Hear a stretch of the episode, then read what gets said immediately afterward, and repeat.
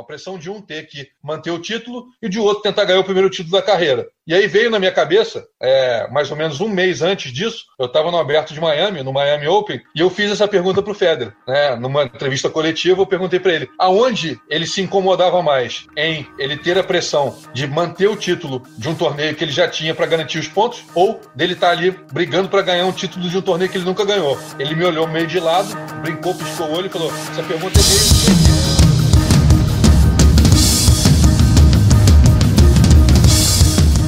Tenistas em Ação. Uma sacada de podcast.